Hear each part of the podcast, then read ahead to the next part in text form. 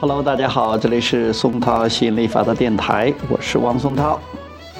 今天继续给大家讲吸引力法则，成就你的美好人生。当我容忍他人时，我不是在允许。那么这篇文章的前提就是，你已经明白，没有任何人会是你的威胁，或正对你产生威胁。因为你是自身经历的支配者，允许的认，允许的艺术认为，我正在展现自身的本来面貌，我也愿意允许所有其他事物展现各自本色。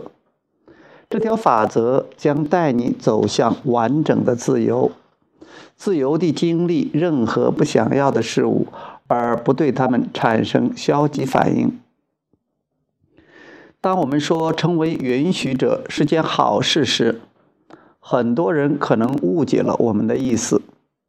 你们也许认为允许就意味着容忍，你将展现自己的本来面貌，在你们看来就是合适的状态。你会允许每个人都展现各自本色，即使你并不喜欢他们。你会为此产生消极情绪。你会为他们感到遗憾，你甚至有可能害怕自己的本来面貌。但是，尽管如此，你还是会以容忍的方式对一切放任自流。当你对事物容忍时，你不是在允许，他们是完全不同的两回事。容忍会使人感受消极情绪。允许不会使人感受消极情绪，这是一个非常大的区别。因为你也知道，只有远离消极情绪，才能获得自由。当消极情绪出现时，你不可能体会到自由。